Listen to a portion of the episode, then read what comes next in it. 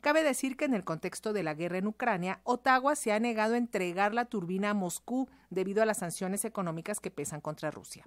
En cuestiones monetarias, después de semanas de depreciaciones, por fin el euro se devaluó momentáneamente hasta tocar niveles inferiores al valor del dólar. Por primera vez desde diciembre del 2002, la moneda única europea rompió el umbral simbólico al cotizarse en .99 dólares, pero después repuntó para ubicarse en 1.01 euros por dólar.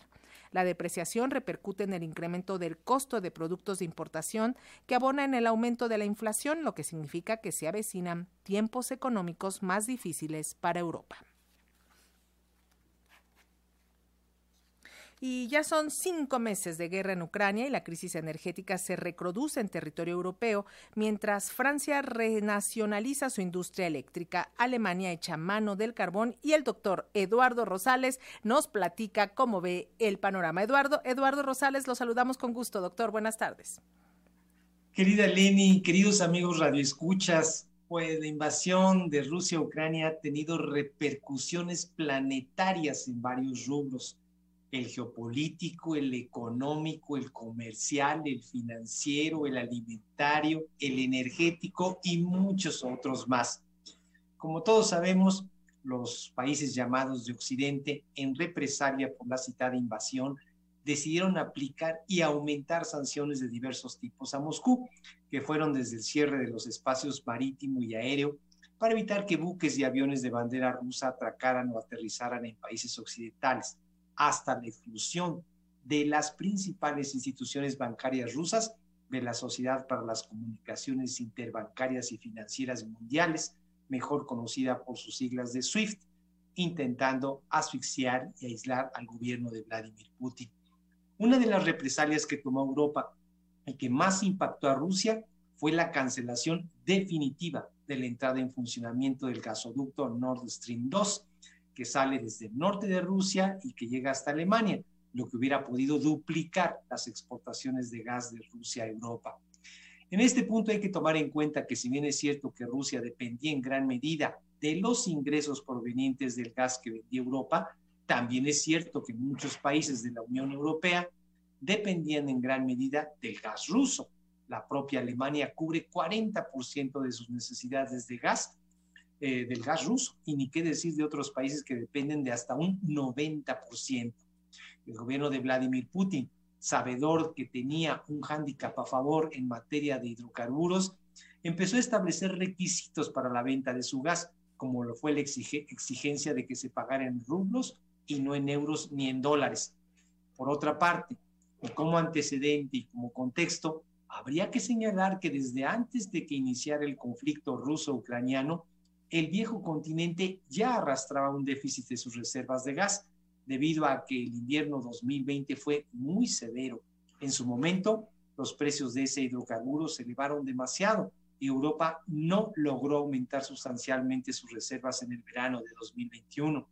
El invierno del año pasado también fue intenso y ahora el gas no solo está por las nubes, sino sumamente escaso por el conflicto ruso-ucraniano que sigue, se sigue prolongando indefinidamente.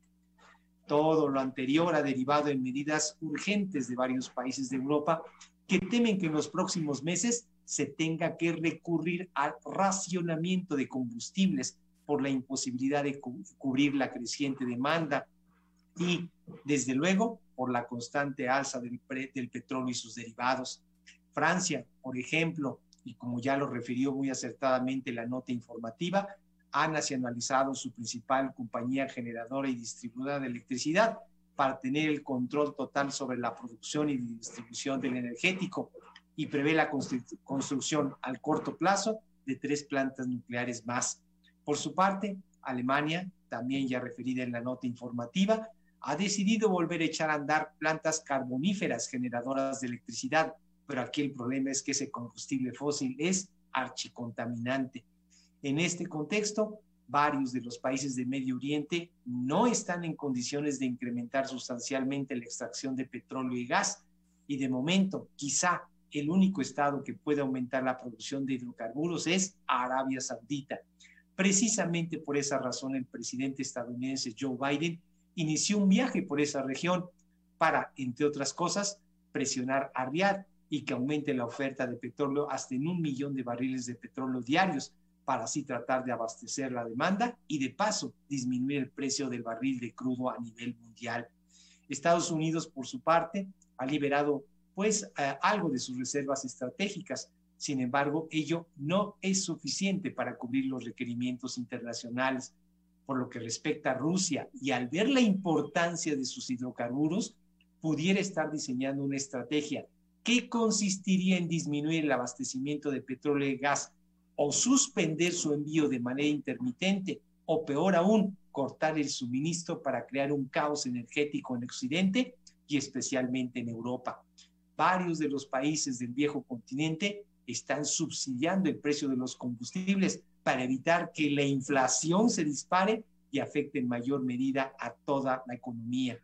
Por su parte, las fuentes alternas de energía, como la eólica, pues enfrentan una problemática no prevista en Europa, como la disminución de los vientos, muy probablemente por el cambio climático, lo que hace que los países estén supeditados en mayor medida al gas natural para, energía, para la generación de energía. Finalmente, no hay que olvidar que los grupos ambientalistas también juegan un papel determinante y están presionando con fuerza a que Europa sustituya con más rapidez su dependencia de los hidrocarburos.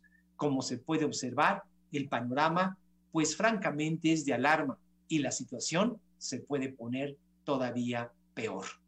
Querida Leni, queridos radioescuchas, yo soy Eduardo Rosales y como todos los miércoles, este fue mi comentario para Radio Educación, la primera, la única y por supuesto la mejor radio cultural e informativa de México. Y se lo agradecemos como siempre, doctor Rosales. Un abrazo, muy buenas tardes. Buenas tardes, un abrazo de regreso. Hasta luego.